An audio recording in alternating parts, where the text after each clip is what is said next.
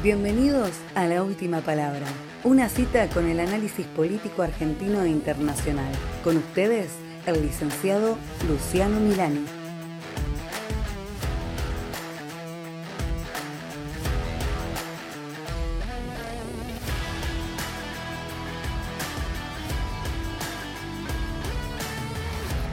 Bienvenidos al decimosexto episodio de Última Palabra. Por lógica tendrían que ser dos grandes aliados, algo así como el Batman y Robin de la política internacional. Japón y Corea del Sur son países relativamente libres, en un entorno geopolítico donde esta condición no es habitual. Comparten socios, se enfrentan a las mismas amenazas y tienen fuertes lazos económicos. No nos olvidemos, aunque haya sido triste para Argentina, que el Mundial de Fútbol de 2002 se disputó conjuntamente en estos dos países, siendo los primeros en la historia en compartir la mayor cita del deporte mundial. ¿Les parece poco? Japón y Corea del Sur tienen el mismo aliado estratégico, Estados Unidos, que tiene desplegados entre los dos países casi 80.000 soldados, prácticamente un ejército completo. Además, los dos países se enfrentan a los mismos retos estratégicos, fundamentalmente al envejecimiento, a Corea del Norte y al creciente peso económico, político y militar de China. Pero eso no es todo.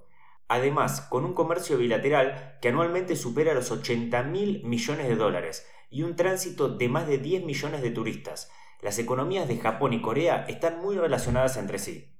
Como verán, la teoría nos dice que tendríamos que estar ante dos buenos amigos. Y ojo, porque juntos, Corea del Sur y Japón forman un bloque mucho más fuerte de lo que puedes imaginar. Ahora te voy a dar un par de números que no buscan aburrirte, sino aclarar esta afirmación. Hablamos de un bloque con 177 millones de habitantes, una economía combinada de más de 6.5 billones de dólares, una producción industrial que duplica la alemana o multiplica por 5 la de Francia. Es una locura. Y con más de 90 mil millones de dólares tiene el tercer mayor presupuesto militar de todo el planeta, tan solo por detrás de Estados Unidos y China. Si tuvieras que trabajar como consultor de estos dos gobiernos, seguramente le recomendarías estrechar lazos y trabajar codo a codo, ¿no? Pero bueno, una cosa es la teoría y otra la realidad. Lo cierto es que Japón y Corea se llevan muy, pero muy mal. Ahora más que nunca el tema está que arde. ¿Querés una prueba? Estate atento. Según un estudio realizado en julio de 2019, ni más ni menos que el 74% de los japoneses desconfían de los surcoreanos. Pero por el otro lado las cosas no son mejores el 75% de los surcoreanos no confía en los japoneses. Pero ahí no queda todo. A principios de julio de 2019, el gobierno de Japón desató una especie de guerra comercial contra Corea del Sur. En concreto, restringió las exportaciones de tres productos clave para la industria surcoreana. Pero hablamos de tres productos químicos imprescindibles para fabricar semiconductores y las pantallas de los smartphones dos componentes en los que Corea del Sur es uno de los mayores fabricantes y exportadores del mundo. De hecho, podríamos decir que los semiconductores son algo así como el petróleo surcoreano. Corea del Sur es el líder mundial en la fabricación de chips y Japón es el líder mundial en la fabricación de los materiales claves para producir esos chips. Y ahí no termina todo. A comienzos del mes de agosto Japón anunció nuevas restricciones, que pueden no ser las últimas. Pero antes de continuar, creo que debemos hacernos algunas preguntas. ¿Qué es lo que está pasando? ¿Por qué Japón desata semejante conflicto con uno de sus mayores socios comerciales? ¿Qué consecuencias puede tener esto? Para comprender un poco toda esta historia, tenemos que remontarnos hasta principios del siglo XX. Desde el año 1910 hasta el final de la Segunda Guerra Mundial en 1945, Corea fue una colonia de Japón no fueron años precisamente felices para los coreanos. El imperio de Japón dirigió Corea con mano de hierro. La represión fue muy dura y se cometieron una enorme cantidad de crímenes y muchas tierras fueron expropiadas. Para que tengas una idea, mientras el pueblo surcoreano pasaba hambre, gran parte de la producción agrícola era enviada a Japón. Y eso no es todo. Además, durante la ocupación japonesa, cientos de miles de surcoreanos fueron reclutados a la fuerza para trabajar en condiciones brutales de semi-esclavitud en la industria y en minas japonesas. La Universidad de Stanford estima que fueron más de 700.000 surcoreanos. Y si pensás que esto es terrible, espera un momento, porque todavía podemos encontrar cosas peores. Durante la Segunda Guerra Mundial, decenas y decenas de miles de mujeres surcoreanas fueron obligadas a ejercer el oficio más antiguo del mundo para satisfacer a los soldados japoneses. Se calcula que fueron entre 50.000 y 200.000 las mujeres víctimas de esta atrocidad. Todo esto es lo que explica que más de siete décadas después, Japón y Corea del Sur continúen peleándose por lo que significó esa ocupación. Un gobierno regional cercano a Seúl está pidiendo que todos los productos escolares de fabricación japonesa tengan una etiqueta que diga que fueron hechos por criminales de guerra. Por supuesto que desde que Corea recobrara su independencia en 1945 han sido muchos los intentos para reconciliarse y pasar la página. Los dos más importantes se produjeron en 1965 y ahora hace poco, en 2015, ambos con el mismo resultado. En 1965, cuando Corea del Sur era una dictadura, los dos países llegaron a un acuerdo para poner punto final a las disputas. Japón asumió su responsabilidad y se comprometió a pagar al gobierno surcoreano un equivalente a 2.400 millones de dólares actuales, como compensación a los otros 1.600 millones en préstamos con bajos intereses. Sin embargo, en el año 2012, la Corte Suprema de Corea del Sur reconoció el derecho de las víctimas a obtener una compensación individual.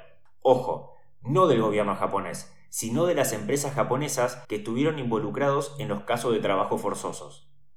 El fallo de la Corte Suprema de Corea del Sur abrió la puerta a que en 2018 las empresas Nippon Steel, Mitsubishi Heavy Industry y la Nashi Fujikoshi Corporation fueran condenadas a pagar entre 70.000 y 90.000 dólares a cada uno de las dos docenas de víctimas que habían reclamado ante la justicia.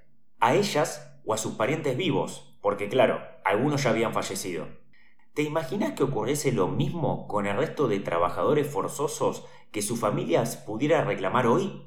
Estaríamos hablando de indemnizaciones de miles de millones, que por supuesto Japón no tiene ninguna intención de pagar, entre otras cosas porque desde su punto de vista todo este tema se solventó con el acuerdo de 1965.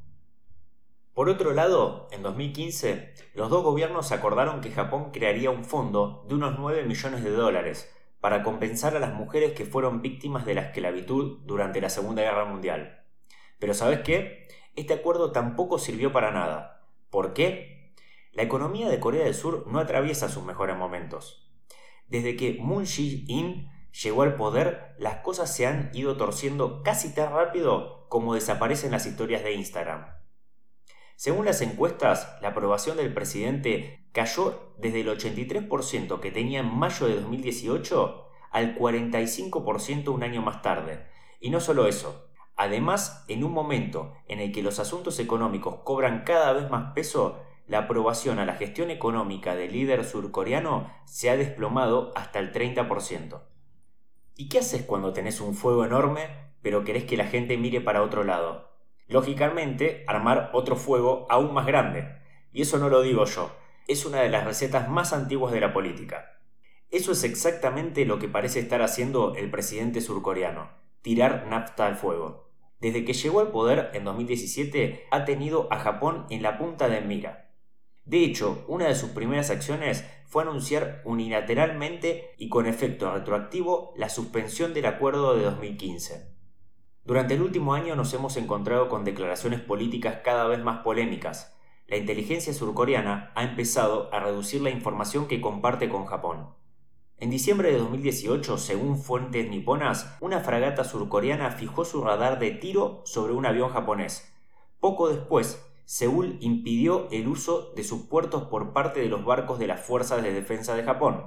E incluso a comienzos de 2019 hemos visto un boicot a la compra de productos japoneses instigado por el propio gobierno surcoreano. Si lo que busca es pelea, parece que el presidente surcoreano no podría estar haciéndolo mejor. Actualmente la relación bilateral es tan mala como en los peores momentos, y continúa deteriorándose. El caso es que parece que el presidente surcoreano no pensaba que Japón iba a responder con tanta contundencia. O sí, Japón está harto. El acuerdo de 1965, las disculpas del 90, del 91, el acuerdo de 2015, Tokio no está dispuesto a hacer más concesiones. El caso es que a comienzos de julio el gobierno japonés decidió castigar a Corea con la restricción a los tres componentes que ya hemos visto. Hablamos de una medida que, de no revertirse pronto, podría causar grandes problemas a gigantes surcoreanos, como por ejemplo Samsung, uno de los mayores productores de semiconductores del mundo.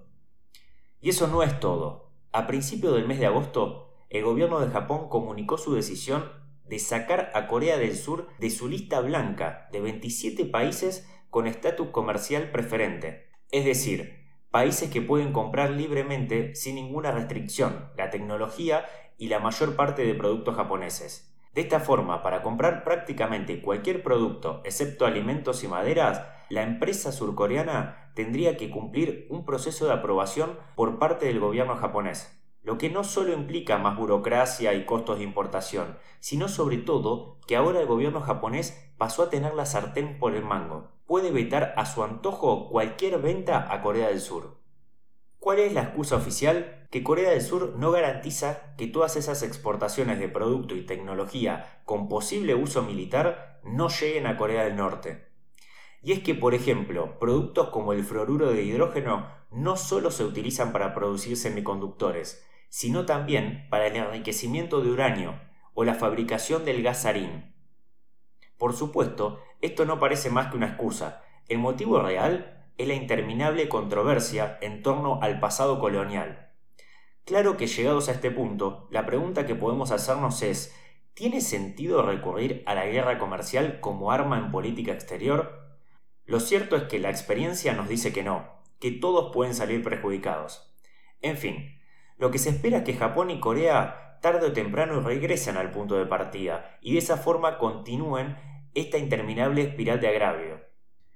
Por el momento Japón ya ha conseguido un permiso para la venta de fotoresistentes a Samsung. Eso sí, a partir de ahora el proceso será más lento y el gobierno japonés tendrá siempre en su mano decidir si aprueba o no la venta, de forma totalmente arbitraria. Pero eso sí, es probable que las cosas vuelvan en cierto modo a su cauce. Sin embargo, de aquí en adelante habrá muchos matices y muchas tensiones. Una estrecha alianza entre Corea del Sur y Japón sería algo muy bueno. Formarían un bloque económico y político con mucho, pero muchísima influencia. Ahí está, por ejemplo, el acuerdo de libre comercio con China, que Japón y Corea del Sur están negociando conjuntamente. Eso sería bueno para todos. A nivel político, serían algo así como un faro en una zona del mundo repleta de dictaduras. Y a nivel militar, serían capaces de ser todo un contrapeso a China, incluso más allá del ejército que Estados Unidos tiene desplegado en estos países. Pero por supuesto, para lograr todo esto es esencial, necesario, imprescindible que los dos gobiernos lleguen a un acuerdo que de una vez por todas les permita dejar atrás el pasado y centrarse en el futuro. Estoy seguro que ahora entendés mucho mejor lo que está ocurriendo entre Corea y Japón. Por eso queremos saber tu opinión. Seguinos y deja tu comentario en arroba lucianomilani7, tanto en Instagram como en Twitter, los cuales iremos contestando por esas mismas vías, porque no te olvides que vos tenés la última palabra.